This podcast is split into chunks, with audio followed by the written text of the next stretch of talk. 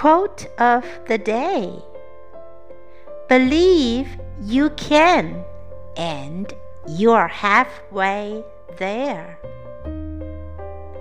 Believe you can, and you are halfway there. By Theodore Roosevelt. Word of the day Believe. Believe.